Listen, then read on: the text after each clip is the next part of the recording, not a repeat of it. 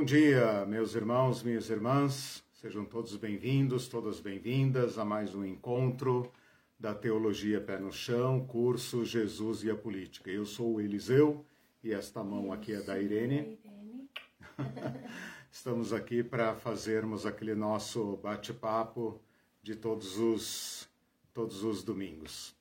Uh, enquanto vocês vão entrando aí na sala, eu aproveito para uh, pedir que divulguem esta página, curtam, compartilhem.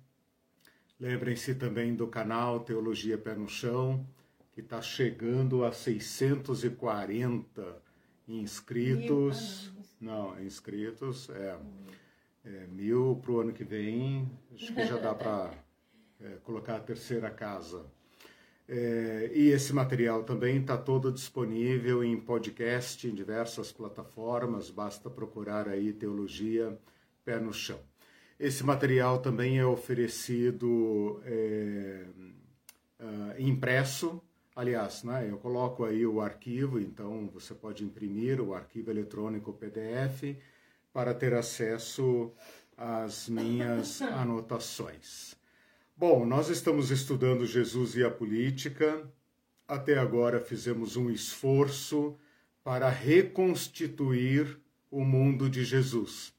Uh, essas três primeiras partes do curso, uh, anteriores, já encerradas, uh, serviram para mostrar o, o governo romano, o aparato romano no mundo de Jesus na segunda parte, também a cooperação das autoridades judaicas com esse estado de coisas. E na terceira parte, a reação do povo.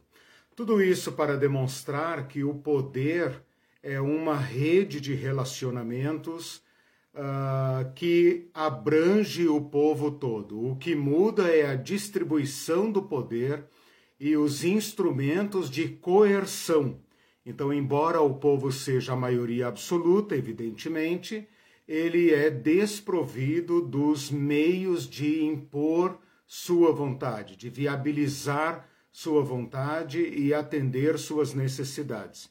E o Estado uh, representa aquela minoria da população, mas que detém, então, a, a maior parte do poder e também os meios de força e de coerção. Dentro desta rede de relacionamentos, que é uh, a, a marca e o estado de qualquer sociedade, como Jesus se posiciona. Então, essa simples introdução já basta para a gente entender que é impossível pensar a ação de Jesus, as palavras de Jesus, a vivência e os movimentos de Jesus sem pensar na política. Jesus teria que ser um anjo, quem sabe, um ser espiritual, para não se, para não participar, para não estar implicado nessa relação social, que é uma relação inevitavelmente política. Então, quando os cristãos querem uh, ou, ou abstrair Jesus da política, ou então fazer de Jesus um cabo eleitoral, ambos estão equivocados. Por isso, esse nosso esforço lento, gradual, é, paciente, né? estamos aqui hoje na 22 segunda lição, reconstruindo este mundo, não apenas por curiosidade histórica, né? não apenas para dar informações sobre o mundo do século I, da nossa era, mas para a gente, quem sabe, transpor para o nosso próprio mundo e aprender então com Jesus como nós podemos estar no mundo sendo fiéis à mensagem de Jesus Cristo, sem covardia, sem alienação e sem uh, uh, se permitir, né, a gente não se permitir ser cooptado por esse sistema de uh, poder opressor. Então, até agora, nós falamos sobre um tipo de poder opressor, um tipo de poder cooperativo que também se torna opressor, e falamos por último, na terceira parte do curso, sobre um contrapoder. Por quê? Porque a população também uh, se defende. Né? Todos nós queremos a mesma coisa, queremos viver em paz, queremos viver, queremos garantir os meios de viver. Então a, a, a sociedade se defende. Né? Se ela uh, é muito oprimida, muito brutalizada, é porque o poder o opressor está sendo uh, extremamente terrível e ameaçador. Na medida em que esse poder é controlado, como nós pretendemos nas nossas sociedades democráticas, o povo então é mais livre para apresentar suas demandas aos governantes. Como Jesus se coloca, como Jesus lida, como ele participa, como ele age para não ser cooptado, para não aderir a esse estado de coisas. Em que sentido o caminho de Jesus apresenta o novo, ou aquilo que eu poderia é, tentar expressar numa palavra que eu não sei se existe, se não existe eu inventei agora, a novitude, né? Porque não basta falar em novidade, né? Novidade parece que é fraco. A novitude, aquilo que é novo em si, a um ponto de uh, uh, se defrontar com os poderes, provocá-los e, e transformá-los. Então, essa é a questão. Bom, isso que nós temos feito, então, acho que nas duas últimas aulas, né, na aula 20, na aula 21, é apresentar a teologia bíblica, a teologia das Escrituras, portanto, a teologia mais fontal, mais original do poder. Uh, apresentamos isso há duas aulas atrás. E na aula passada apresentei a teologia da servitude. Estas duas categorias não correspondem à categoria dos poderes romano, judaico e popular. Se nós pensarmos em Jesus uh, como servo e o colocarmos na categoria dos escravos romanos ou judeus, nós estamos apenas uh, uh, lançando os cristãos, os seguidores de Cristo, na senzala. E não é essa a intenção do Evangelho, porque na senzala eles já estavam. Né? A maioria dos pobres, do povo, dos produtores, dos camponeses, das famílias, já estavam com sua vida ameaçada. Não precisava de ninguém para chegar para eles e falar: olha, vocês precisam é se abaixar mais ainda, serem escravos melhores ainda. Isso não precisava. Os fariseus, os sacerdotes já faziam isso e, e com, com séculos de experiência, então não precisava disso. Por isso eu estou apresentando a teologia do poder e a teologia da servitude, para que nós entendamos essas categorias, poder e servitude, ou poder-servitude, né, como sendo uma, uma essência, uma natureza do poder segundo Deus uh, teologicamente. E então possamos experimentar a novitude, né? E nos colocarmos então, uh, não de maneira equivocada, alienando-nos do mundo, nem também transformando Jesus no nosso cabo eleitoral, o cara do nosso partido. Bom, na aula de hoje e na próxima, eu pretendo apresentar para vocês os paradoxos. E eu escolhi essa palavra uh, paradoxos justamente. Peraí, deixa eu ver se eu estou na aula certa aqui. Ah, não, peraí, eu abri acho que o arquivo errado. peraí, só um pouquinho, só um pouquinho, só um pouquinho. É 22. É, é 23 hoje, né? Peraí. 22. É, eu falei 22, mas acho que eu abri errado. Essa aqui é da servitude. É a 23. Ah, por isso que quando eu abri aqui, eu pensei, ué, mas essa aula está preparada há uma semana? Então, vamos lá. Como eu estava dizendo, é, é a aula 23, então, tá? Me equivoquei, já estou abrindo aqui meu arquivo. Hum, vamos lá. É, agora tá certo. Então, eu, eu quero apresentar então essas categorias usando a, a, a, a, a, a categoria né, de paradoxo. O que é um paradoxo? O paradoxo é uma comparação entre dois termos que aparentemente são é, contraditórios, né, mas que revelam uma, uh, uma associação que nós precisamos descobrir. Qual é o paradoxo? Quando eu falo de poder, a nossa tendência é pensar no poder como nós o conhecemos: o poder opressor, o poder que domina, o poder que se impõe. E quando nós pensamos em servitude, nós pensamos lá na base da pirâmide, naquela categoria, naquela classe de pessoas que vai perdendo poder na medida em que desce e o servo, então, que é um termo até é, desusado na nossa cultura, né? Nós nem falamos, nós falamos em serviço, mas não falamos em servo, né? Tal a degradação desta categoria. Nós modernos falamos em trabalhador, empregado, funcionário. É, como é que eles falam agora? O nosso, o nosso, eles usam um termo eufemístico, nosso associado, o nosso cooperado, né? Uh, para disfarçar o fato de que é aquela pessoa que está desprovida de todos os meios, né?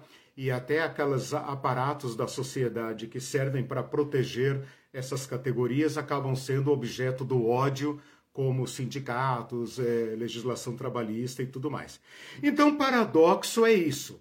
E através então desta aparente contradição, eu quero nesta aula e na próxima uh, pensar um pouco com vocês em exemplos que vão demonstrar, aqui é que está o paradoxo, que, que uh, uh, em exemplos que vão demonstrar o paradoxo entre poder e servitude, as fragilidades do poder opressor, porque nós pensamos no poder opressor, o poder que domina, que nos domina, como um poder impossível de ser enfrentado.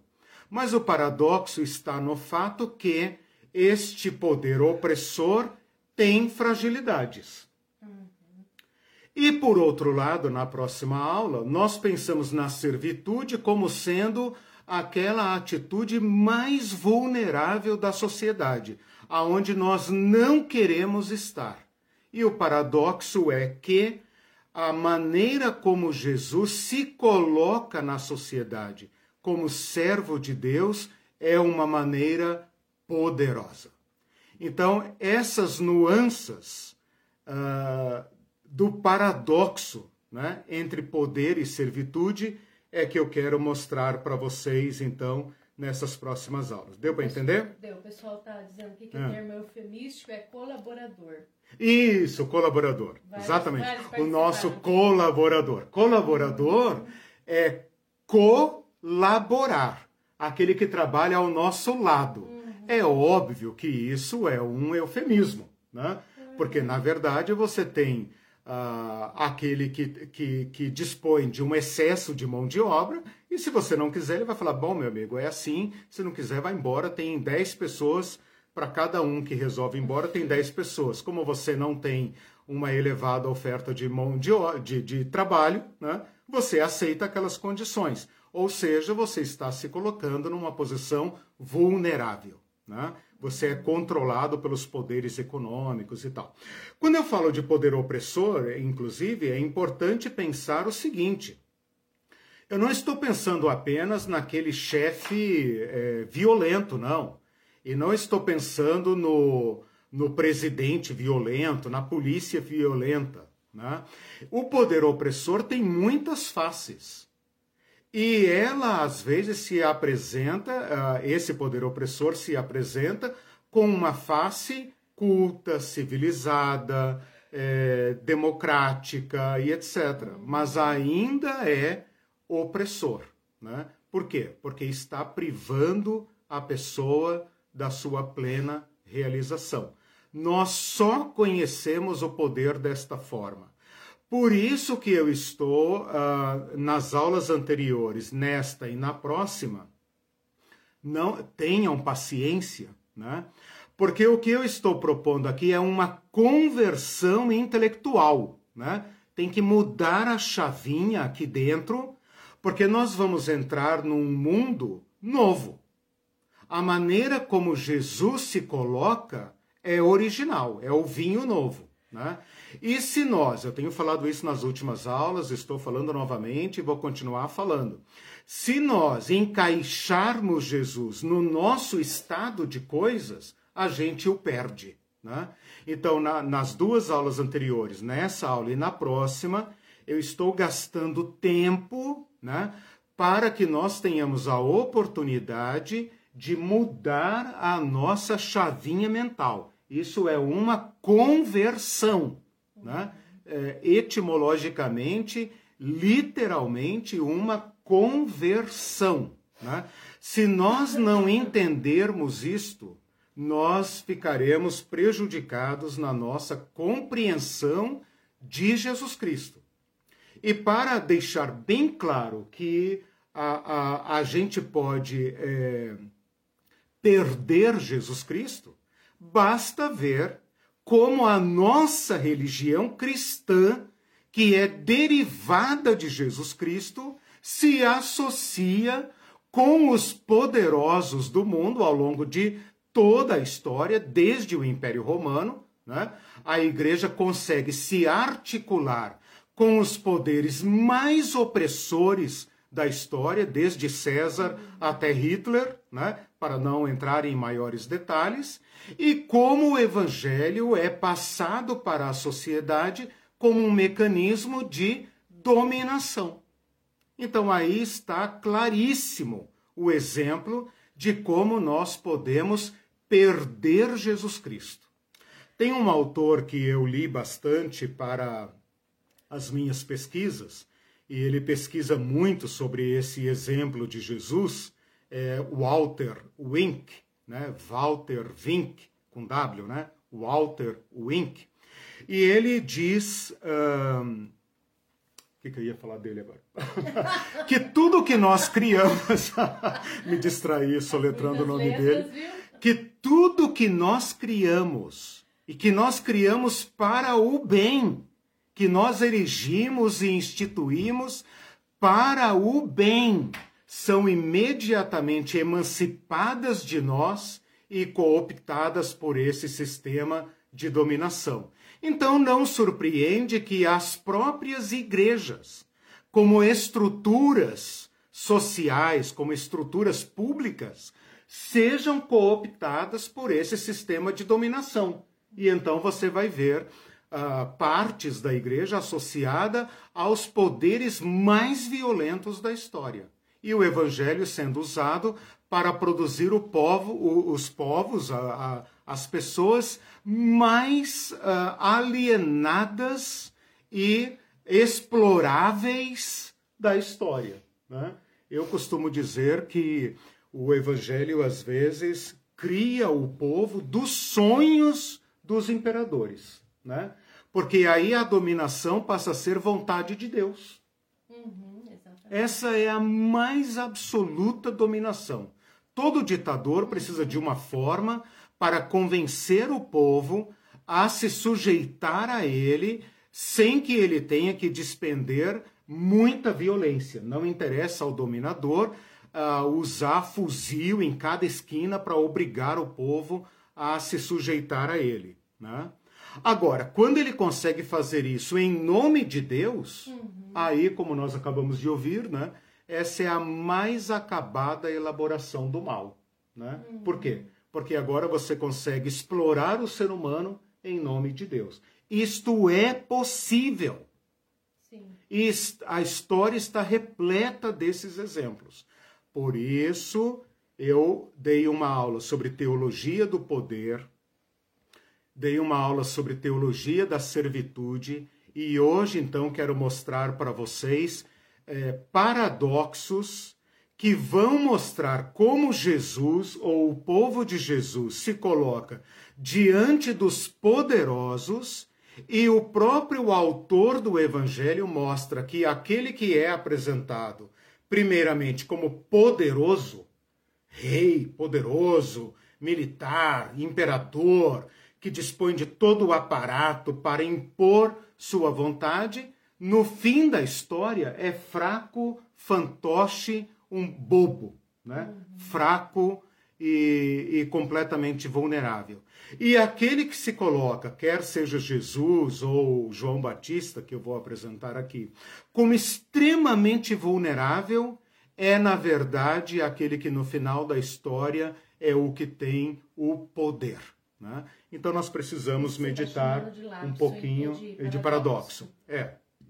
Eu vou dar, eu, eu vou já entregar as fichas aqui. Eu vou, com a ajuda de alguns autores, eu vou apresentar seis ocorrências, tá? Seis ocorrências coletadas dos evangelhos para mostrar estas contradições, esses aparentes paradoxos, né? Ah, em que o poder opressor, no final da história, é frágil e aquele que se coloca como aparentemente frágil é, na, na, no final da história, o poderoso. Tá?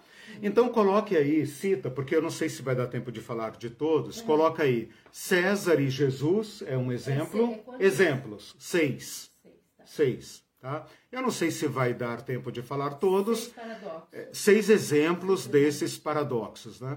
Uh, eu não sei se vai dar tempo de falar todos, de qualquer modo, se você entender uh, o jogo de linguagem, você tá. pode, quem sabe, até avançar na tua pesquisa ou ao ler o Evangelho prestar atenção nesses paradoxos. Eu vou citar seis então, e, e se não der tempo, você entendeu o jogo, você sabe fazer tá. o restante.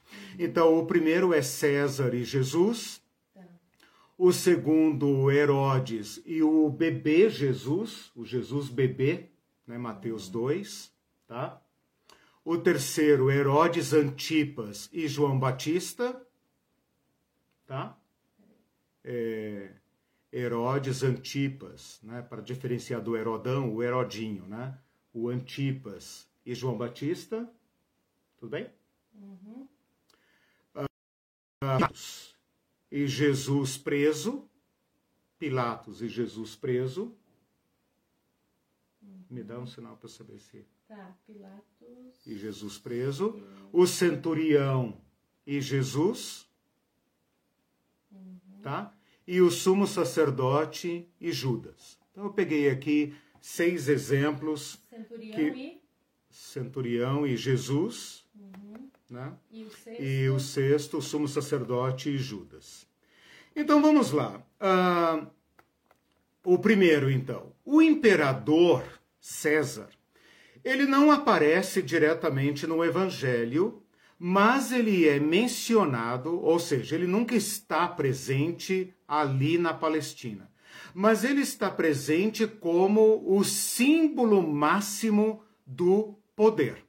Então, o César é mencionado no Evangelho como uma sombra, né, como um personagem que, mesmo ausente, distante centenas de quilômetros da Palestina, é aquele poder absoluto, né? aquele poder que controla todas as coisas.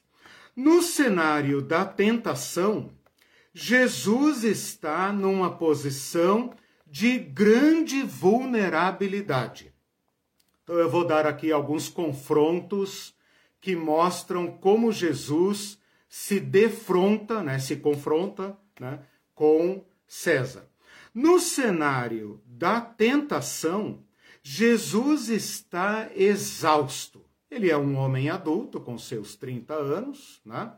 ele uh, está faminto, né? Ele está sedento, provavelmente ferido por causa do sol, ele está num estado crítico.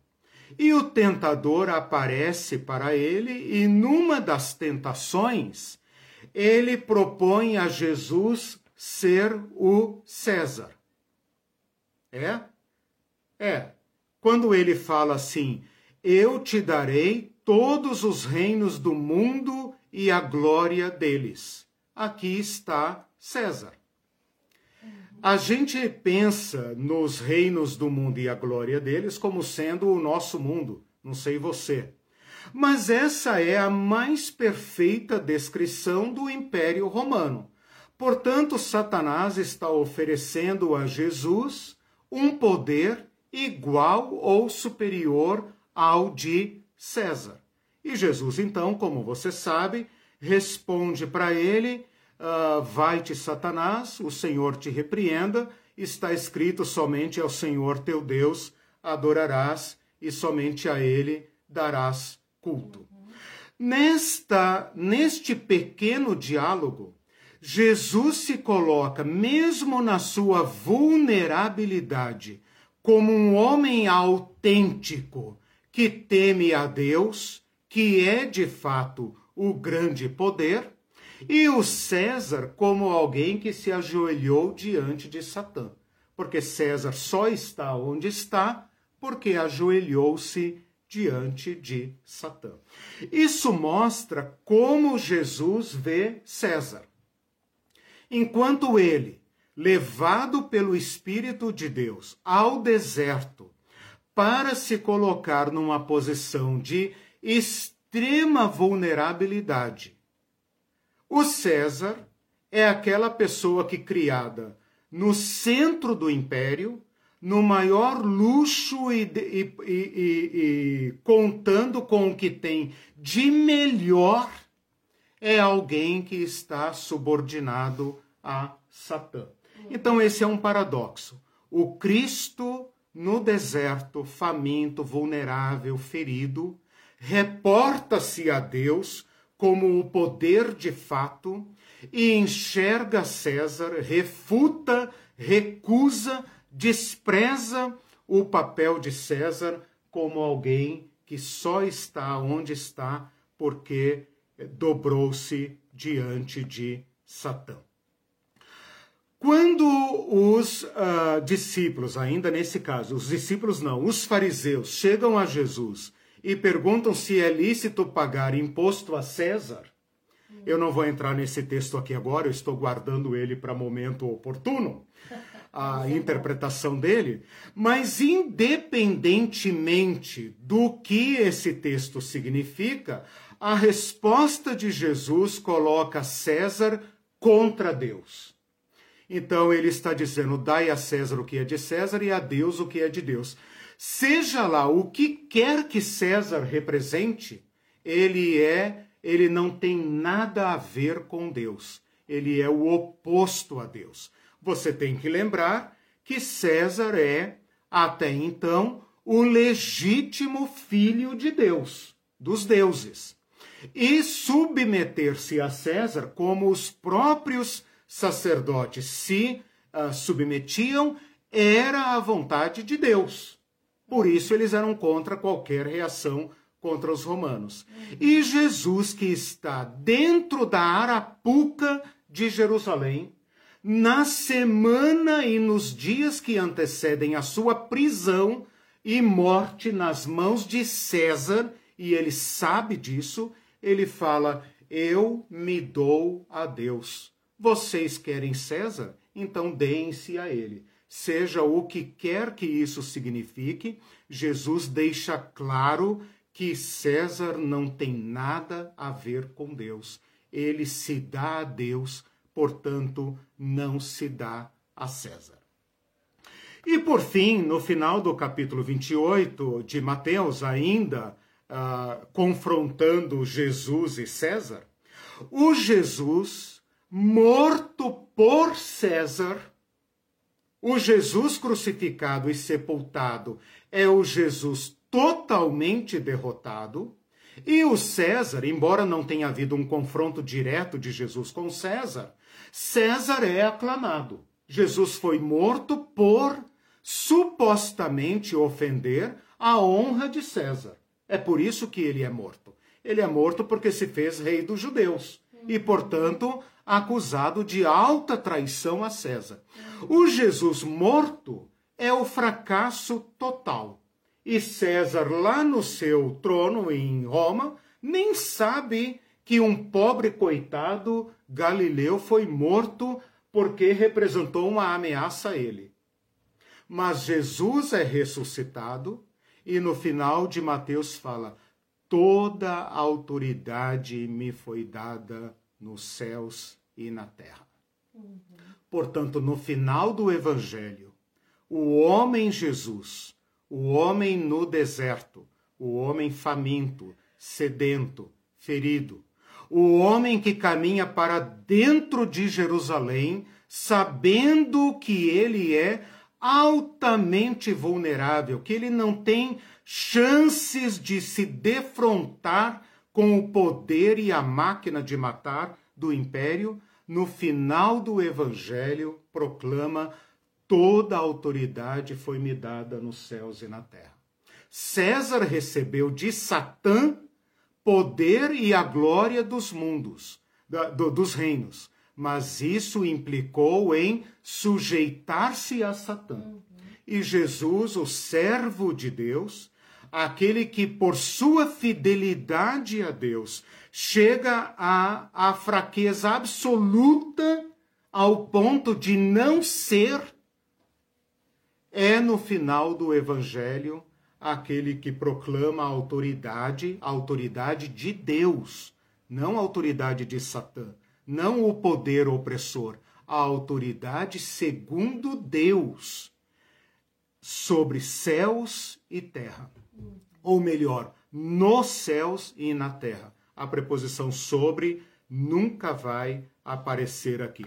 E quando ele fala uh, vão por todo mundo, preguem o evangelho, ele transforma sua comunidade no centro do mundo. Ou seja, a Roma é o centro do mundo. A comunidade de Jesus é a mais vulnerável. É aquela que não tem amparo em nenhum lugar. Está acossada de medo de qualquer vizinho que faça delação premiada. Mas Jesus proclama sua autoridade, que não é a autoridade de César, não é a autoridade opressora, não é a autoridade violenta, e agora proclama uma nova comunidade. E esta comunidade passa a ser o centro do poder segundo Deus. Vão por todo mundo e anunciem a paz. Isso e é César incrível, não pode né? contê-los, César não poderá fazer nada. Uhum. Né? no final é o reino de Deus que virá. Lembrem que eu terminei a aula passada falando de Daniel 7. Na leitura de Jesus aqui dos discípulos, César é aquele monstro que pisoteia, devora e estraçalha quem se colocar na frente dele. Mas ele cairá e virá o filho do homem. Jesus está aqui como filho do homem. Né? o filho do homem que não representa um poder da qualidade de César. Se fosse para impor um poder acima do de César, mas da mesma natureza opressora, Jesus teria se dobrado a Satã. A única forma de obter um poder igual ao de César ou superior ao de César é ajoelhando-se a este sistema que mata. Jesus, o servo de Deus, foi ao absoluto serviço. O filho do homem não veio para ser servido, mas para servir e dar sua vida. Seu serviço significou dar sua vida. E ao dar sua vida, que é o estado mais vulnerável ele trouxe para nós uma nova autoridade. O que os crentes não entendem, porque não lhes é explicado, é que esta autoridade é de outra natureza. E que para ter a autoridade de César, e todos que hoje representam César, é porque se ajoelharam diante de Satã. Esse é o primeiro exemplo. Uhum. É, é, não é incrível que um, um evangelho essa boa nova, essa, vamos dizer, essa seita uhum. tivesse se propagado tanto e chegado até, até nós, sendo tão fraquinha diante do império, com, comparando com o império, né? Uhum. Isso sendo que surgiram tantos Jesuses. Jesus é época, autêntico, né? né? Eu, e... vou, é, eu vou falar disso na próxima aula. Ah, o, o, o, quando Jesus fala eu sou a verdade, Jesus é o autêntico. Uhum. Né? E o autêntico apela a nós. Ontem eu coloquei uma frase no meu Facebook que fala: Nós só podemos ser alienados porque há algo em nós a, a, que pode ser alienado. Uhum. E o que é alienado de nós é a verdade.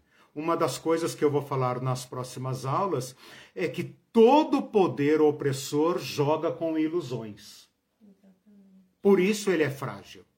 E por que ele é violento? Porque sabe que é frágil. Uhum. e esse homem, Jesus, vulnerável, eu vou falar daqui a pouco do Jesus diante de Pilatos, né? O Pilatos vai ser apresentado a Jesus como um homem poderoso. Eu tenho poder para te matar, para te soltar e tal. E Jesus fala: nenhum poder você teria se do céu não te fosse concedido. Jesus é o homem autêntico. Né? Ele é o homem que está ah, aderido né? e não alienado. E nós todos somos alienados pela mentira do poder opressor. Bom, deixe-me passar rapidamente para o segundo exemplo. O segundo exemplo foi colhido de uh, Mateus 2. Então, uh, percebam a ironia do texto. Né? O texto vai apresentar Jesus, uh, Herodes, o Herodão, Herodes Magno, Herodes o Grande, né? o, o rei, aquele que reinou sobre toda a Palestina, depois o seu reino foi dividido em quatro partes, cada uma para um dos seus filhos, os tetrarcas, né? só para fazer essa distinção. Mas o, o, o, o Herodes é apresentado no início do capítulo 2, se você observar, como uma pessoa que tem poder absoluto.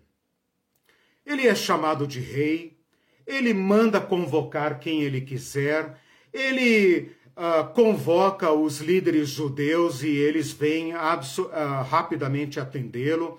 Ele os interroga a respeito das profecias.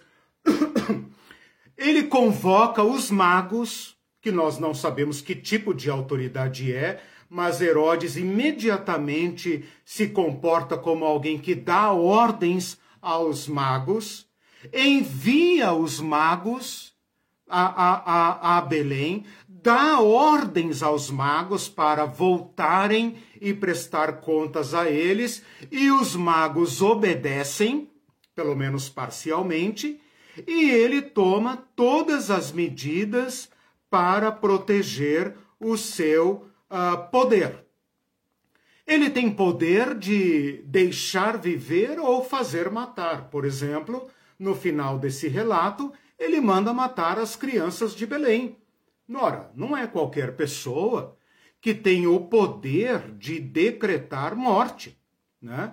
A pessoa, para decretar a morte de alguém e ser obedecida, ela precisa ter um poder uh, cruel, muito elevado, de modo que esses soldados, que nós nem sabemos de que cidade eram, se eram samaritanos, se eram, sei lá, de que, né, edomitas e tal, tiveram que cumprir uma ordem absurda, que é assaltar aquelas pessoas mais vulneráveis da sociedade, mulheres e seus bebês.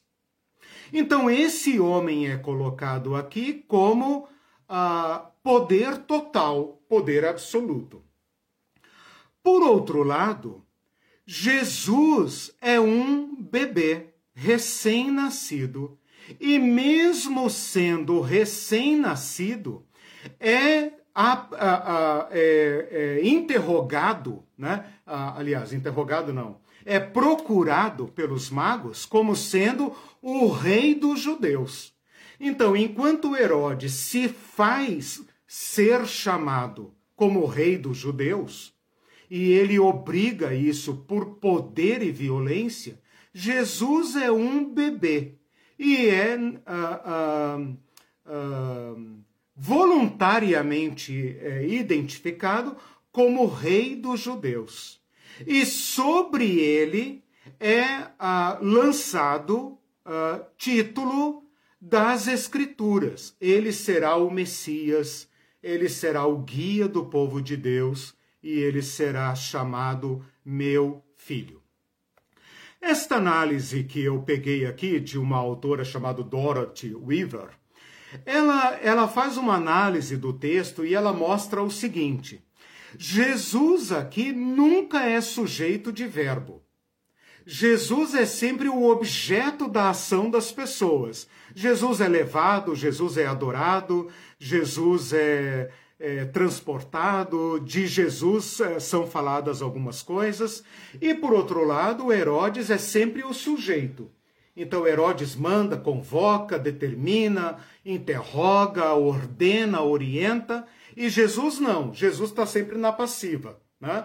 Os pais de Jesus transportam o menino, os, os magos a, adoram o menino, e no final. Ah, uh, Jesus é apresentado, uh, quer dizer, nesse texto, então, Jesus está em absoluta vulnerabilidade. A ironia do texto é que esse Jesus, bebê, que está lá nos cafundó da, uh, da vila de Belém, Belém Efrata, pequena demais para figurar entre as cidades de Judá, como disse o profeta, a mera notícia de que ele tenha nascido diz que fez Jerusalém ficar alarmada. Ou seja, o todo-poderoso Herodes teme a chegada de um rei autêntico, aquele a quem Deus diz: Esse é o meu ungido esse é o guia do meu povo. Isso mostra que o poder se impõe porque, no fundo, ele se reconhece como ilegítimo. E as garantias legais que ele tem não são suficientes para ele subsistir. E o Jesus fazendo gugu dadá, né? uh, e os primeiros movimentos com a mãozinha, a mera notícia de que ele nasceu coloca Jesus, coloca Jerusalém, melhor dizendo, completamente uh, alarmada. Depois, os magos vão embora e deixam Herodes a ver navios. E a família procurada está a salvo lá no Egito.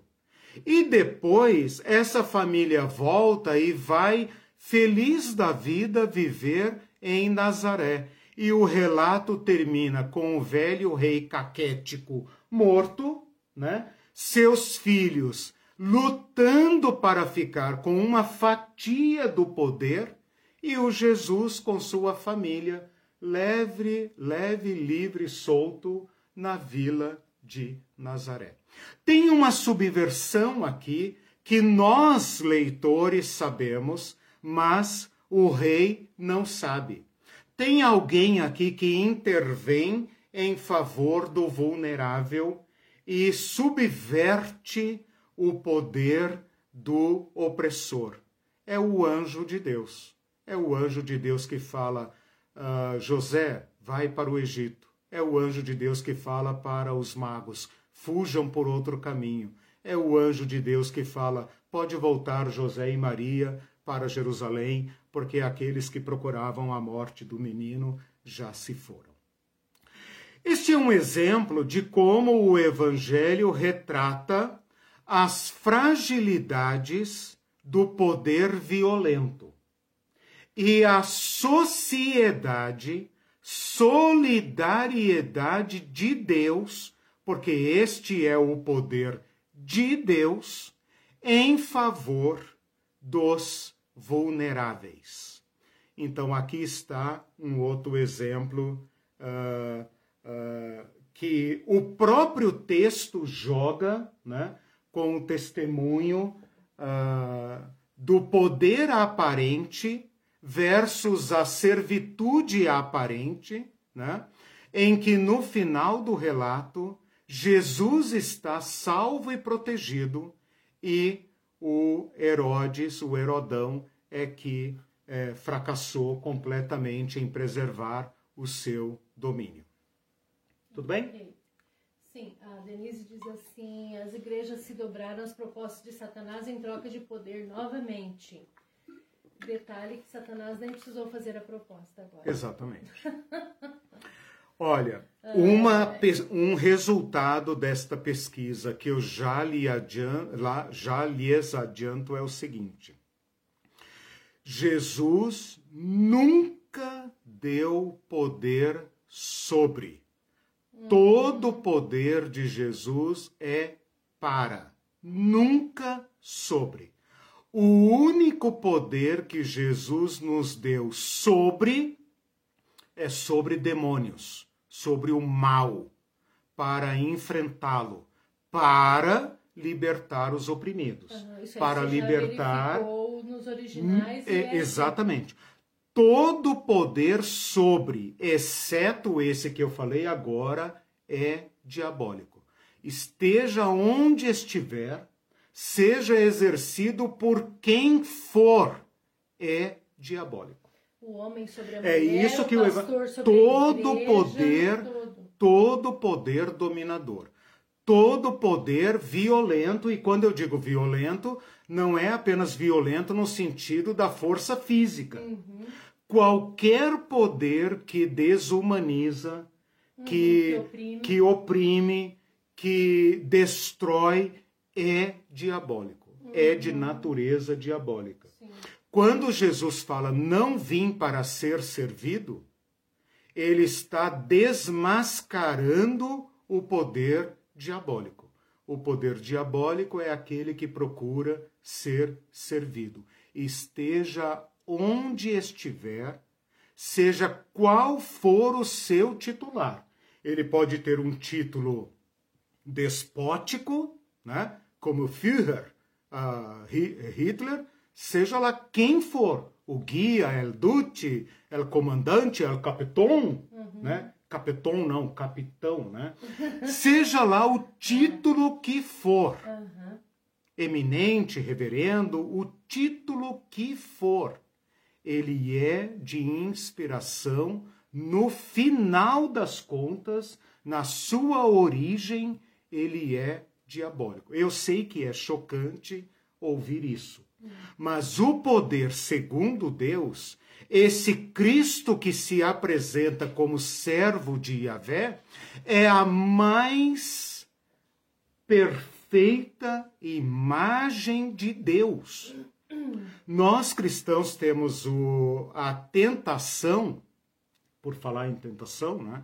a tentação de pensar que o Cristo servo é um parênteses na vida de Jesus, né? Uhum. Que Jesus era lá o, o príncipe mimado, né? o herdeiro do trono, uhum. o, aquele cara que fala, sabe com quem está falando? É. Eu sou filho do rei do universo, né? E um dia vou herdar o trono. Não, eu herdo, eu sou co, co-imperador do universo, né? E depois ele faz aí um servicinho sujo de vir aqui e tal, morrer na cruz e etc. Mas depois ele volta Tira para o céu. É, e nós entendemos glória, né, como a glória de César, né? Uhum. A glória, ele volta para a glória e tal. Nós temos que nos converter à ideia que o Cristo encarnado, suas ações, palavras e seus movimentos são a mais perfeita imagem de Deus. É assim que Deus é. Uhum. O Deus opressor foi criado pelos opressores uhum. para justificar sua opressão em nome de Deus. Exatamente. Esse é o Deus diabólico. Não é Deus, é o diabo segundo a imagem e semelhança do homem. Exatamente. Por quê? Porque todo poder opressor precisa convencer. Porque ele sabe demonstrar, que é frágil. Demonstrar força. Exato. Né? o, o poder de Deus na sua manifestação máxima é Jesus Cristo. Como eu falei na aula de sexta-feira. o Deus que manifesta-se no mundo, fiel à sua natureza de amor e de serviço e de dar-se para o outro, porque Deus é amor e não existe amor sem dar-se, né? E que sofre toda a violência do mundo, mas não revida a violência. A violência foi morta, foi destruída pela não violência. Como Jesus destrói César? Sendo fiel a Deus, até que César o estraçalhe. E quando César o estraçalha, César destrói sua própria violência. Porque agora Jesus está dizendo para todos nós que cremos: não tenham medo dos violentos. Eles não podem nada contra vocês. Incrível, né? A, a Tatiana respondeu para hum. Denise dizendo a igreja que se auto-oferece a Satanás para aquisição de poder. Palavra dura essa, mas isso é o que a gente vê é, hoje. Então, mas isso tem que ser desmascarado. Porque basta de falar as palavras de Jesus e agir como César. Né? Essa é a mais é, maligna das mentiras. É falar em nome de Jesus e agir como Satã. Né? Essa é a mais maligna das mentiras. Por isso eu estou usando a palavra conversão e usei a palavra intelectual de propósito, porque nós temos que ser confrontados com esse Cristo e decidir a, a, diante de quem nós vamos nos ajoelhar. Dos violentos e daqueles que os inspiram, que segundo o Evangelho é Satã, ou se nós daremos culto a Deus. Qual Deus? O Deus de Jesus. O, o, aquele que sofre violência, mas não a pratica. Uhum sofre a violência, mas não a pratica. E ao fazer isso, destrói o poder da violência. E no final do evangelho fala: toda a autoridade me foi dada nos céus e na terra. No início do livro de Atos, os discípulos estão impacientes, dizendo: Senhor, e o reino? E o reino? Quando restaurarás o reino? Nós queremos poder, Jesus. Tudo bem com esse negócio de morrer, ressuscitar e tal, mas e o poder? E o poder? Para com esse papo. E Jesus fala assim: Isso não é da conta de vocês, mas vocês receberão outro poder o poder do Espírito Santo. Oba! Então a gente vai poder pisar em todo mundo? Não.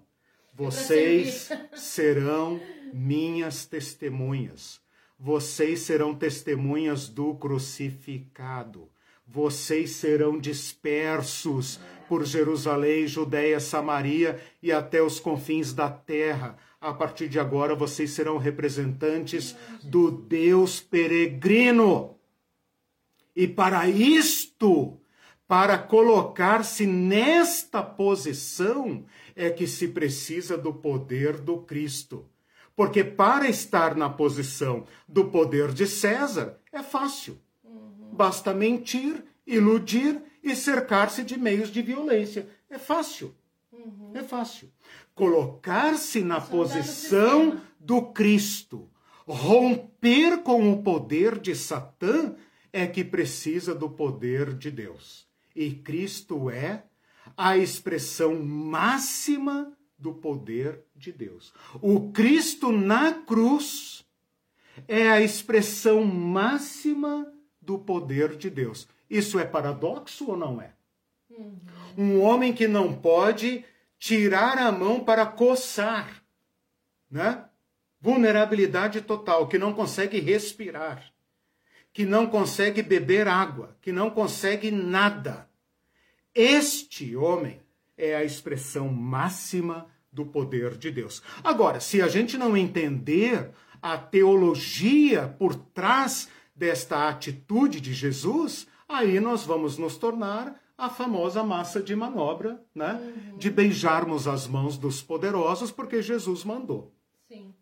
O Bruno Paiva hum. colocou ah, uh, alguns comentários que você está fazendo. Ele escreveu: O Deus é. opressor foi criado pelos opressores para justificar sua opressão Exatamente. em nome de Deus. Exatamente. Jesus nunca deu poder sobre as pessoas, mas poder nunca. para libertar poder os oprimidos. Para. O único poder sobre, dado por Jesus, é sobre o mal, para Exatamente. libertar seres humanos. Exatamente. Todo poder que desumaniza, oprime destrói é diabólico. São Exatamente. que ele retratou aqui. Exatamente. E o Carlos Pereira disse: nossas igrejas conseguem nos fazer uma grande lavagem cerebral, né? Porque foram cooptadas pelo sistema. Isso é uma coisa difícil de enxergar. Mas eu cito de novo aquele autor, o Walter Wink, infelizmente pouco conhecido em português. O material dele está quase que só em inglês. Uh, você encontra aí alguns resumos, algumas resenhas dele e tal. Ele fala tudo que nós criamos por que, que os partidos, os sistemas de poder, as utopias todas fracassaram? Porque tudo que nós criamos, até aquilo que parece mais lindo e o paraíso, será cooptado por esse poder opressor e se voltará contra o próprio povo. A única forma de romper isto é pelo caminho de Jesus Cristo. É, é claro né? que o poder moderno, hum. o Estado laico moderno, tentou controlar este monstro, este Leviatã, por força da lei. Né? Eu, por exemplo, eu, este que vos fala, né? citando o meu exemplo propriamente, eu sou servidor público. Muitos de vocês são é, servidores públicos, trabalham para o governo nas mais diversas áreas. O meu setor público é o único que preservou a palavra servo. Nós somos hum, servidores. Uhum. É bonito isso. Eu acho legal. Eu acho legal ser chamado servidor público. Né? Porque pelo menos na intenção, na intenção, todo titular de poder público, né? desde o presidente da República até o, o mais simples funcionário do governo uh, federal, municipal, estadual, do executivo, judiciário, legislativo, qualquer um tem suas obrigações determinadas em lei. E ser servidor público, pelo menos na intenção, significa ser servo do povo. É uma inspiração cristã. Então percebam, o Estado laico é de inspiração cristã, está perfeitamente de acordo com a ideologia, para não dizer teologia, do poder, da, da, da ideologia do poder segundo Cristo, que é tirar estas fontes do poder opressor. Porque a sociedade não aguenta mais déspotas. Né? Tem uns que gostam, né? vão na porta do quartel pedir, né? porque o é. povo se torna cúmplice dos opressores. Né? Não há opressor sem oprimido que o defenda. Né? Os opressores só podem oprimir porque o povo absurdamente é cúmplice dos seus opressores. Né? Como César sozinho ou tendo lá alguns milhares de soldados, poderia dominar um império que vai da Inglaterra até, até a fronteira da Índia. Como pode? Como pode? Isso não tem explicação. Por isso, o poder tem que se apresentar como violento para iludir, para amedrontar e para convencer as pessoas que o melhor que elas têm a fazer é sujeitar-se. Uhum. O Celso faz um comentário bem interessante. Ah, legal. O, Celso, o, o Celso também é servidor público, né, Celso? É. Celso. Somos... Não César, Celso. Celso. Veja o poder da igreja opressora descrita na obra de Dostoiévski e os hum. irmãos Karamazov, no capítulo Grande Inquisidor. Ok. Cer aspas. Certamente iremos sujeitá-los ao trabalho, mas nas horas de lazer organizaremos sua vida como um brinquedo de criança. Olha só. Diremos a eles que todo pecado será redimido se for cometido com nossa permissão. Irão nos amar como a benfeitores que assumem a carga de seus pecados perante Deus. Uhum. Eles irão nos submeter os segredos mais penosos de sua consciência, uhum. resolveremos todos os casos e eles aceitarão uhum. nossa decisão com alegria. Uhum. Fecha é, é legal, legal, Celso, você ter trazido isso pelo seguinte, porque às vezes quando eu falo poder violento, poder opressor, a pessoa deve pensar, não, não, não conheço, não, não sei do que você está falando. Mas é legal isso, uhum. né? Porque o poder, ele é mais poderoso na proporção em que ele nos ilude. Exatamente. Quanto maior a sua capacidade de iludir, maior o seu poder opressor. Porque, como eu tenho falado aqui, vocês hão de convir, Uh, não interessa ao poder opressor ficar com arma na mão em cada esquina para nos obrigar. Isso. Ele tem que nos obrigar aqui dentro. Né? Ele tem que nos convencer aqui dentro de que nós devemos. A escravidão não foi assim? Uhum. A escravidão recente, moderna, não foi assim? Uhum. Não havia muito mais numa fazenda, por exemplo, não havia muito mais escravos do que senhores? Uhum. Mas onde estava a opressão? Aqui. Uhum. Né? Vocês devem se submeter, é a vontade de Deus. Uhum. Né? Vocês são servos do demônio, a escravidão é boa para vocês. Né? Uhum. Tem negros que ainda hoje dizem isso.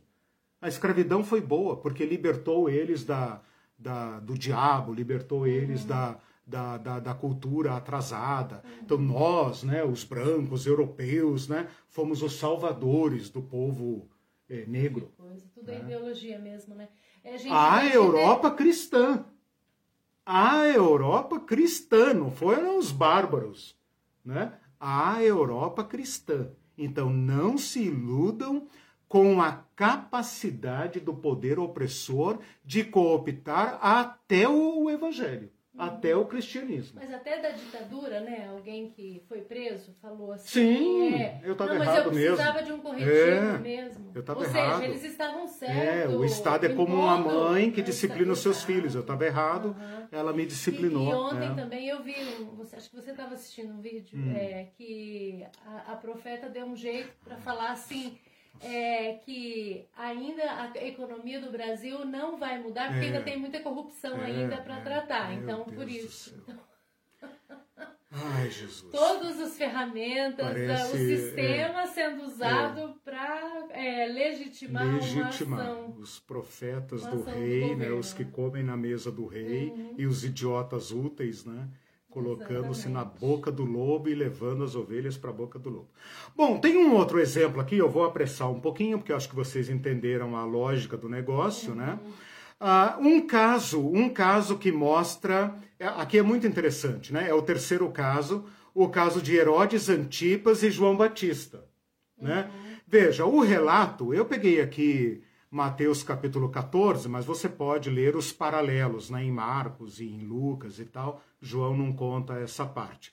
Mas o Herodes Antipas, ele é representado aqui como um, um cara poderoso. Né?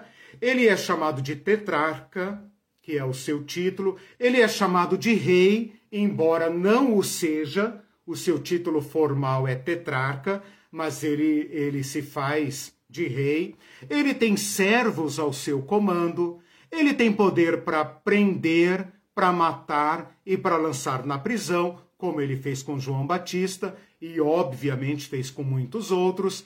Ele tem poder para, para atender qualquer pedido, por exemplo, ele chama a filha da, da sua esposa, né, ilegítima, e ele fala: pede-me o que você quiser e até metade do reino eu posso te dar. É muito poder. Uhum. E acima de tudo, o Antipas tem poder de mandar matar, de deixar viver ou mandar matar. Ele poderia ter uh, absolvido João Batista como um gesto da sua grandeza, ou ele poderia ter mandado matar, como de fato mandou, e ninguém o processou por isso. Portanto, ele não teve que prestar contas desse seu poder despótico. Então, o Herodes Antipas é retratado aqui como o cara que tem pleno poder. Pleno poder. Manda, desmanda, prende, solta, manda matar e etc. Ele tem a máquina do poder na sua mão e aqueles que estão com ele, estão convencidos deste seu poder. João Batista, ao contrário, é o exemplo do não poder. João Batista se vestia mal e porcamente, né? com o tecido mais vil, por opção, mais inclusive. por, por, por, opção, exatamente, poderia estar vestido no Porque templo, né? Porque era filho filho da, da, da estirpe sacerdotal. Uhum. Ah, vivia no deserto, comia muito pouco, né? Abaixo dos níveis de calorias que a, a ONU, a, como é, a OMS recomenda, né? Ah, então, assim, era uma pessoa provavelmente franzina, com desenvolvimento eh, prejudicado por causa da sua pobreza. E para complicar a situação, agora está preso. Então, aquele movimento desencadeado por João Batista está completamente ah, ah, ah, extirpado ou dominado, porque João Batista está preso. Então, essa imagem é colocada assim, ah, como sendo o Antipas poderoso e o João Batista ah, vulnerável. Aí vem a ironia. Primeiro, João, o Herodes Antipas, pensa, nós sabemos que não é Jesus. Aliás, nós sabemos que é Jesus, né? Ah, mas ele pensa que Jesus é João Batista ah, redivivo. Então aqui tem a primeira ironia do negócio. Ele ouve falar de Jesus e ele fala assim: quem é esse cara que está pintando e bordando aí no meu domínio? E ele pensa: não, esse é João Batista que voltou dos mortos. E ele fica apavorado. Por quê? Aquele homem a quem eu não matei, porque temia matar, porque se eu o matasse, o povo se rebelaria. Então veja, ele prende, mas ele tem medo de matar. Aquele homem que ele foi obrigado a matar contra a sua vontade, então ele não pôde fazer sua vontade, e aqui começa a mostrar o Antipas como um fantoche, né? Ah, agora voltou dos mortos e nele operam, está escrito exatamente assim lá, nele operam poderes miraculosos. Então vocês imaginem o, o pavor de Herodes Antipas. Eu e você sabemos que, que João Batista está morto, decapitado, e nós sabemos que aquele de quem ele ouve falar não é João Batista, é Jesus. Mas isso eu e você que estamos lendo sabemos. O Antipas não sabe. E agora ele tem que se defrontar com um homem que voltou dos mortos e tem maior poder ainda. E ele tem medo. Então pensem na ironia deste relato, né? De um tetrarca que pode mandar e desmandar, fazer e acontecer com medo de um homem que ele mandou matar, bem matado, decapitado, né? Não é como alguém que não foi bem matado e tal. No final, o poder de, de Antipas se volta contra ele, porque ele não quer matar João Batista, mas tem que matar. Porque agora teme aqueles que estão sob suas ordens. E no final das contas, ele está sob o poder da sua mulher, da sua filha e dos seus convidados. Por outro lado, João Batista viveu uma vida autêntica. João fala de acordo com suas convicções, enquanto Herodes Antipas não faz nada por sua convicção, né? Prende porque a mulher não gosta do cara, não mata porque tem medo do povo, depois mata porque é uma exigência da mulher e da filha. O João Batista é um homem autêntico, que é capaz de falar o que crê ser a verdade, mesmo que isso traga riscos para a sua vida. no final, Herodes Antipas é um homem fraco, um fantoche do seu próprio poder, que tem medo dos mortos, e João Batista é um homem autêntico que não tem medo sequer da própria morte. É um homem que morreu com a sua dignidade, né? com a sua autenticidade, fiel ao seu chamado. Hum. Não fez acordos, né? não moderou suas palavras, porque precisava desmascarar a tirania de Herodes. Uhum. Okay. Bom, esse é um outro exemplo, né? Um outro exemplo seria uh, Jesus prisioneiro diante de Pilatos, né? Já falei aqui, mas vou uh, recapitular rapidamente. Pilatos aqui é o César presente, correto? O Pilatos é procurador. Procurador é o representante, né? Até hoje, o advogado tem que ter procuração. Tá Ele quatro, é um procurador. Estou no 4. É, o que então? É, o, é o Pilatos e o Jesus é, prisioneiro, o julgamento ali. O Pilatos, então, se apresenta aqui como o cara que tem total poder. Ele interroga Jesus, uh, os sacerdotes pedem a ele, ele manda para lá, manda para cá, interroga, dialoga, ele faz aquilo que parece uh, o seu pleno poder. Né? Claro que tudo isso tem aparência de legalidade, mas uh, Pilatos diz para Jesus: Você não me responde? Eu tenho poder para te é, mandar crucificar, açoitar, eu estou disposto, eu tenho aqui no meu cartel, né, na minha carta de, de, de poderes, poder para matar, para dar uma branda, é, uma pena branda, para uh, prender por um tempo, para negociar sua libertação. Eu tenho poder, cara. Negocia comigo. E Jesus o trata com silêncio. Significa uma serenidade, uma autenticidade, um pleno domínio de si, como quem diz: não tenho medo de você. O poder que você tem, as pessoas interpretam como se de cima não tivesse sido dado, né? A crentaiada, estava demorando hoje, né? A crentaiada interpreta como sendo o poder de Deus. O poder de Pilatos veio de Deus. Então, Pilatos está mandando matar Jesus porque é o poder de Deus. Não, irmão. É de César. Porque o poder é piramidal, ele é hierárquico. Mas todo e poder ele... foi instituído por Deus, eles vão lá. É, exatamente. ele é ordenado e ele tem poder de matar ou de não matar por causa de César. Esta província responde diretamente a César. Quando Pilatos enche a medida de violência, o próprio César manda chamá-lo e o pune. Então, o final de, Heró de Pilatos vai ser triste. Mas, na verdade, então, quem está no comando da situação aqui não é Pilatos. A mulher de Pilatos chama a atenção dele.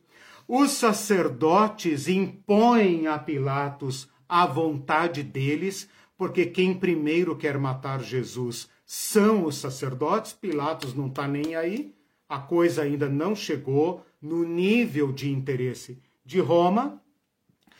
E a multidão, instruída pelos sacerdotes e pelos principais líderes, fazem com Pilatos um joguete total, de modo que Pilatos é um fantoche na mão dos poderes que o cercam. Isso mostra o julgamento de, de, que Pilatos executa, mostra as fragilidades internas do poder. Pilatos aqui é obrigado a sair da legalidade, a fazer conchavos políticos, a pensar nos seus próprios interesses e nos seus interesses políticos e, e futura carreira para uh, uh, sobreviver, satisfazendo então os interesses da elite que ele da elite judaica que ele supostamente deveria dominar. Ele deveria dominar os sacerdotes. De acordo com a hierarquia, ele é acima dos sacerdotes. Os sacerdotes sabem disso. Eles não têm poder para matar. Quem tem poder para matar é Pilatos. Eles arranjam um jeito de fazer o poder superior atender à vontade deles, e no final das contas, Pilatos é retratado naquela imagem patética, lavando as mãos, como quem diz: Vocês me obrigaram a fazer isso. Né? Então, o César aqui, né?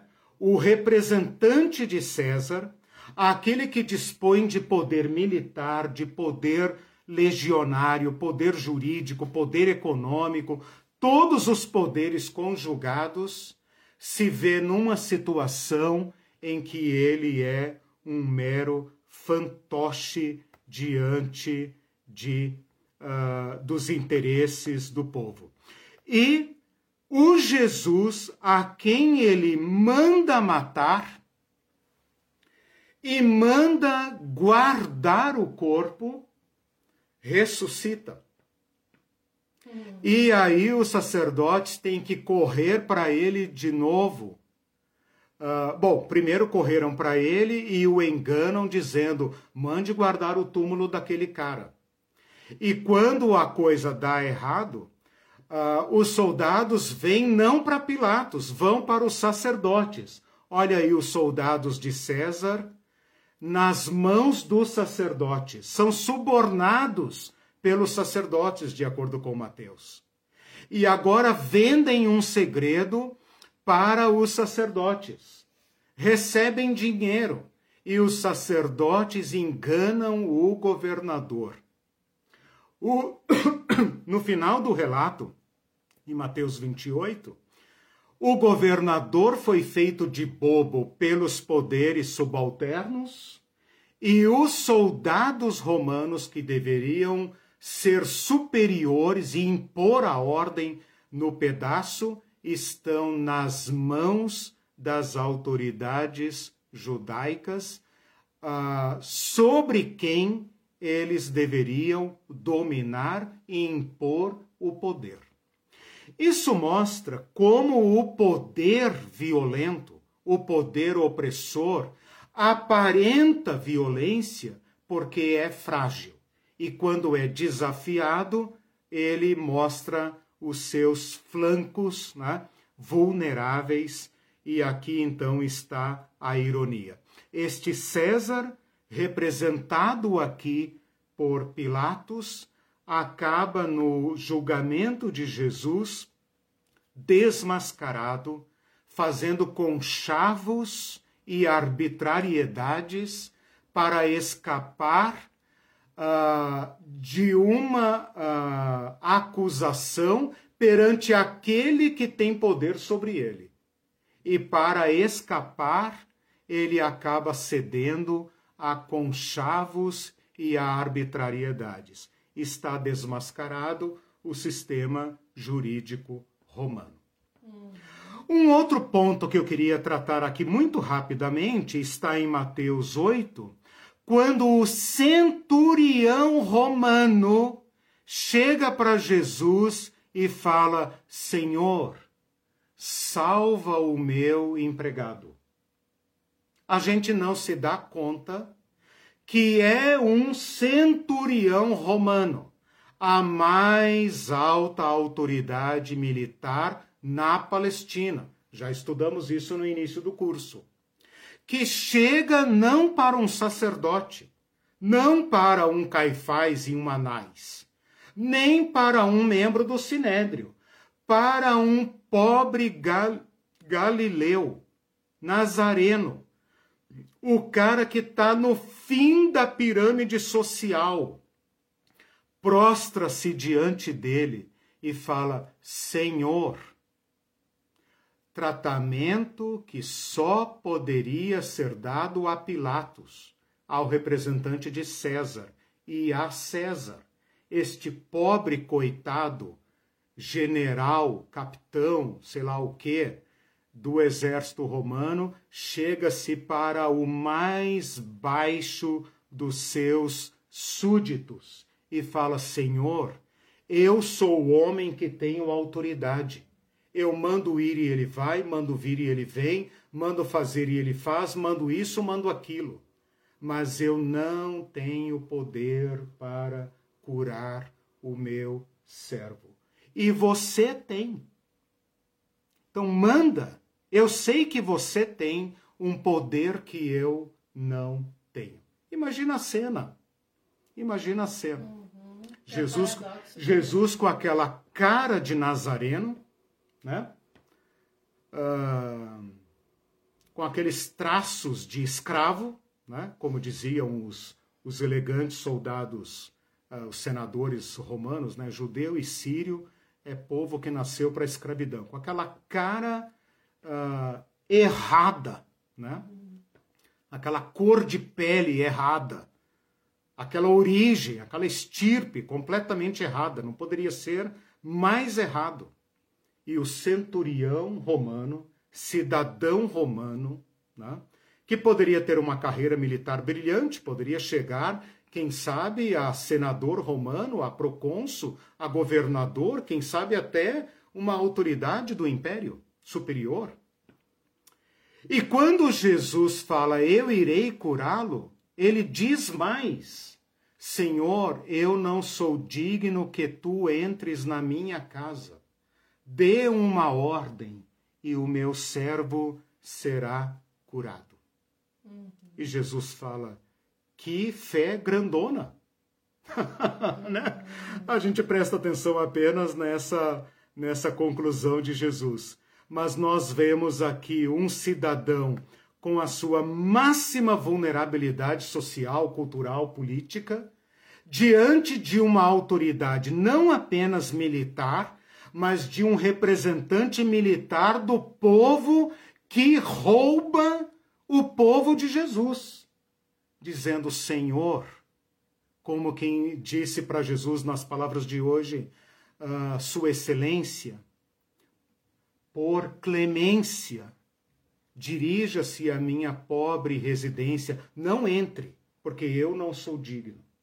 Né?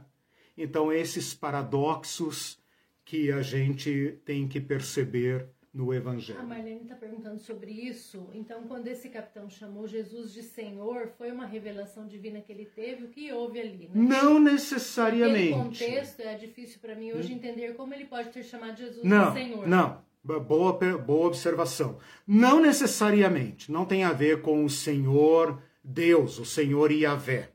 Mas, de qualquer forma, ele deu a Jesus um tratamento extremamente elevado, que no Império Romano, nós sabemos, era primeiramente de César. César era o Senhor e seus representantes. Portanto, naquela circunstância ali, quem é César é Pilatos. Pilatos é, é, é César não, é Senhor, Kyrios. É Pilatos. Então, Marlene, aqui não. Aqui nós não precisamos fazer uma leitura teológica, não. Você tem toda a razão. Podemos ficar aqui com um tratamento respeitoso. Mas, por exemplo, de novo, né? Eu sou servidor público. O, servi o serviço público, né, quem está aí, os Celso e os que são servidores públicos, especialmente quem trabalha na magistratura, na, nas casas né, uh, do Ministério Público e da magistratura, sabem que o topo da pirâmide são os juízes. Eles são semidivinos. E eles têm, por força do cargo, um tratamento que lhes é devido. Você pode ver lá, por exemplo, uma CPI da Covid, o cara tá xingando o outro, mas ele tem que falar Vossa Excelência. Excelência. Vossa Excelência me respeite. Uhum. Vossa Excelência. Vossa né? Excelência. Vossa Excelência. Porque é obrigado, é um título honorífico que lhe compete. Você não pode se reportar a uma autoridade, por exemplo, a um juiz, ao presidente da República, a um ministro, ao governador, etc., sem tratá-lo como Vossa Excelência.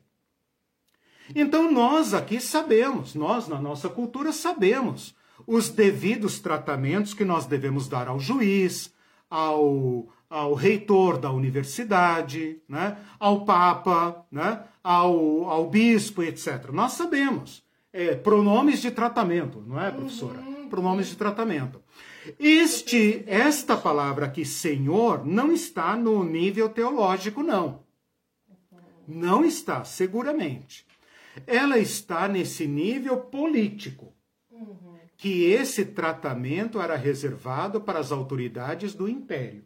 E quando o centurião se reporta a Jesus dizendo: Senhor, atende-me, né? se ajoelha diante de Jesus. É, veja aqui em Romanos 8 é, se tem a cena da. É, eu não me lembro dos detalhes. Aqui, a cura do centurião, dá uma olhadinha aqui para ver se em Mateus fala que ele se ajoelha.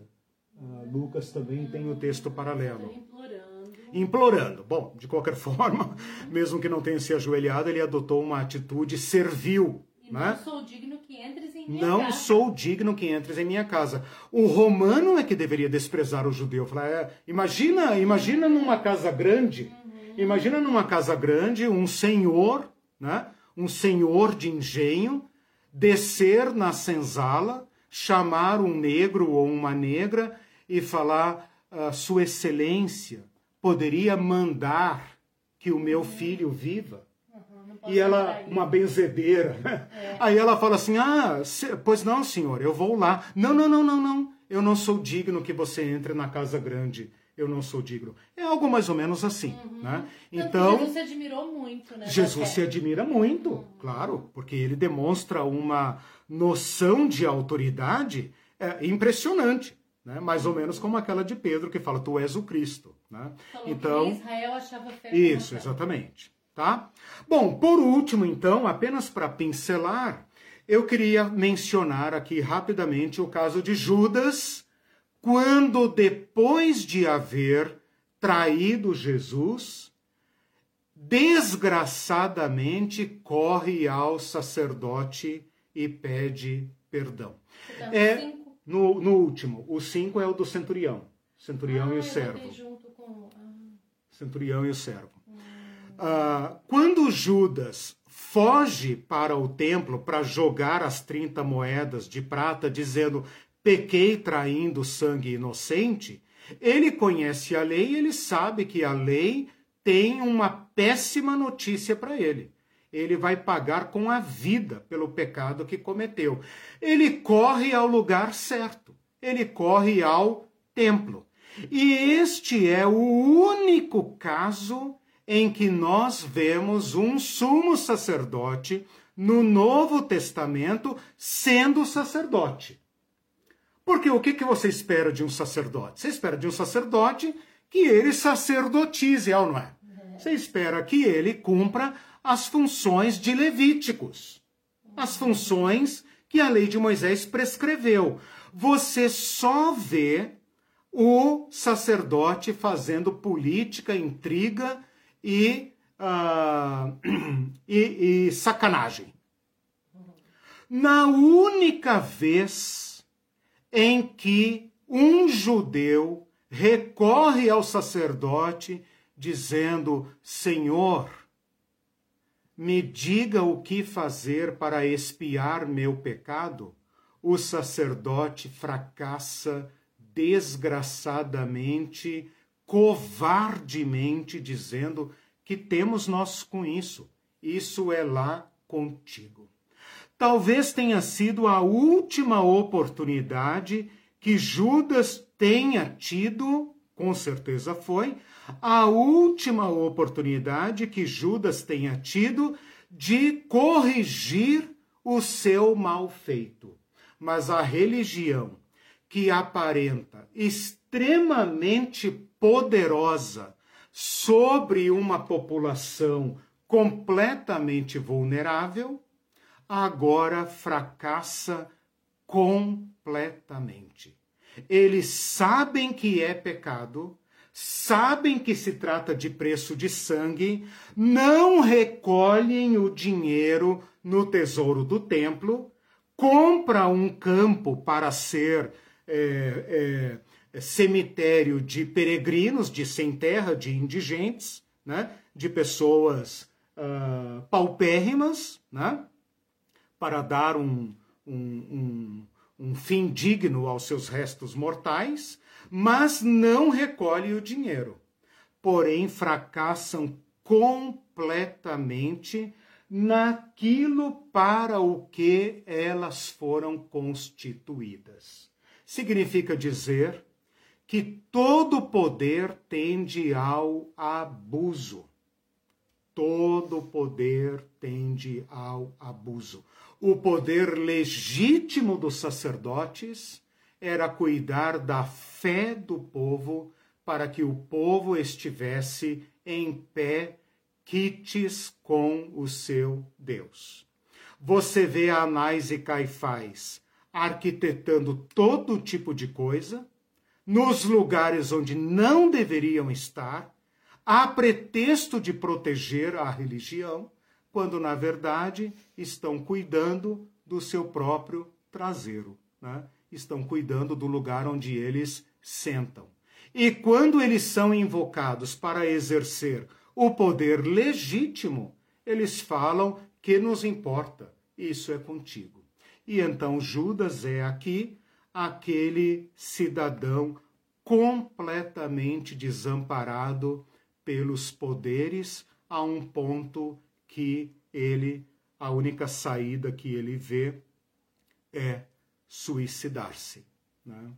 E aquele Cristo que foi morto pelos sacerdotes, num abuso explícito de poder, derramou o seu sangue para perdoar pecados. Portanto, Judas foi no lugar errado.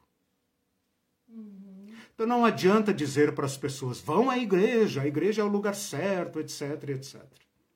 A igreja pode se tornar um lugar de morte. O templo não deixa dúvidas. Por isso, antes de morrer, Jesus ataca o templo, Jesus com seus braços estendidos, completamente vulnerável, provoca um ataque no templo que é insuperável. O véu se rasga de alto a baixo e Jesus desmascara completamente aquele sistema falso. E a, e, e a partir daí, este vulnerável, este a quem Judas traiu, junto com os sacerdotes, é o sangue dele que vai remir os pecados. Portanto, nós podemos recorrer a instituições despóticas desviadas, uhum. abusivas, uhum. diabólicas, para buscar libertação e recebermos delas a suprema opressão. Sim. Aí eu diz assim, meu Deus, que aula. Qualquer semelhança com a política brasileira não é mera coincidência. Exatamente. Eu agradeço essa observação sua, Aildinha porque nós estamos lendo o Evangelho para ler de fato o nosso mundo. Uhum, né? Então eu, eu fico muito feliz com a tua reação, porque, como eu sempre tenho dito, esta aula não é apenas de curiosidades históricas e uhum. teológicas, pelo contrário. Nós queremos fazer uma leitura do mundo de Jesus uhum. para encontrarmos Jesus no nosso mundo. Agora nós podemos começar a ver os servos de Deus no mundo. Uhum. Os servos de Deus no mundo. Eles estão aí. Servos e servas de Deus. Uhum. Eles atravessam as instituições, eles, eles atravessam as igrejas, eles atravessam muros, gaiolas, eles atravessam. E eles servem a Deus com fidelidade extrema e não tem medo do poder opressor, porque sabe que o poder opressor é nulo diante do verdadeiro poder que é o poder de Jesus. Uhum. E o poder de Jesus não tem contato, não tem parte com o poder diabólico, que se instrumentaliza através do que nós criamos. Né? Eu falei agora não tem parte, lembrei do nosso encontro lá, a Ildes e demais irmãos do que participam do, do nosso grupo libertário, naquela cena do lava-pés, né, que nós vamos estudar mais para frente, né? Quando Jesus fala: "Se eu não te lavar os pés, não tens parte comigo". Ou seja, para ter parte com Jesus, tem que assumir a diaconia. Uhum é engraçado que ela falou da política né, uhum. brasileira e a gente vê que o cenário é o mesmo, porque ainda é o poder a é o mesmo. Co cooptação da religião para servir aos fins políticos. O poder sempre vai fazer maneira, isso. hoje é isso que acontece. Exatamente. Né? A religião legitima uhum. o poder indevido, uhum. legitima o poder daquele que está conclamando um golpe contra a nação brasileira. Ai, meu Deus do céu. Está chamando. Eu vi um, um, um vídeo em que um pastor está falando. Deus mostrou para ele. Mostrou né? para ele que vai ter estado de sítio. Gente, estado ah, de sítio. Faça, é uma nem faça propaganda disso. Horrível. Deus e deu a caneta para ele assinar os decretos de ouro, do golpe. que é a autoridade é. de Deus. Exatamente. Portanto, se vier golpe, o Deus desse povo uhum. é o autor por trás é da besta. Autor, e aí os cristãos, os evangélicos, nos comentários, bastante comentários Eu dizendo... recebo essa palavra. É, não, glória a Deus. Em vez de falar Exatamente. misericórdia, Senhor, Exatamente. tem misericórdia da nossa nação. Exatamente. Não, glória a Deus. Que haja temor é, de Deus no nosso os, coração. Os falsos é. mestres darão contas a Deus disso, né? Impressionante. Todo servo de Deus, toda serva de Deus, segundo Cristo, já foi assediado para aderir ao sistema. Todo servo de Deus, toda serva de Deus, hum. já foi assediado por alguém para aderir ao sistema. Uhum. O Carlos Pereira disse: nossa semana começa, começa muito abençoada depois dessas aulas. Amém. Amém. Que Deus Obrigado, nos irmãos. renove Ficou o nosso ânimo, feliz. Né? Vejam, o que nós estamos elaborando aqui, o que eu estou submetendo ao, ao discernimento de vocês, são teologias que Jesus encarnou com respeito ao poder, com respeito à servitude. Agora vejam, tudo isso cai no nosso coração, no meu coração, de novo, como sementes do reino de Deus. Mas não se não se enganem. O ladrão destas boas novas está atento. Né? E este mundo que nos rodeia segue outra ordem, outra lógica. Por isso é necessário orar sobre estas sementes do reino de Deus, para que elas germinem em nós esta novitude. Porque a sociedade não vai nos dar isso. Requer uma conversão. Nós sempre ouvimos e nós não conseguimos pensar de outra forma a menos que o Espírito do Cristo mude a nossa mente. Né? Uhum. Termino aqui, é inevitável, com Romanos 12. Né? Uhum. Não se conformem uhum. com esse estado de coisas, mas transformem-se, transformem o seu pensamento, para que então experimentem a boa, agradável e perfeita vontade de Deus. Mas tem que aderir ao caminho de Jesus. Ok? Sim, ok. Meus irmãos e irmãs, domingo, bom domingo para vocês. Nos vemos na sexta-feira no curso de antropologia. Tchau, tchau. tchau.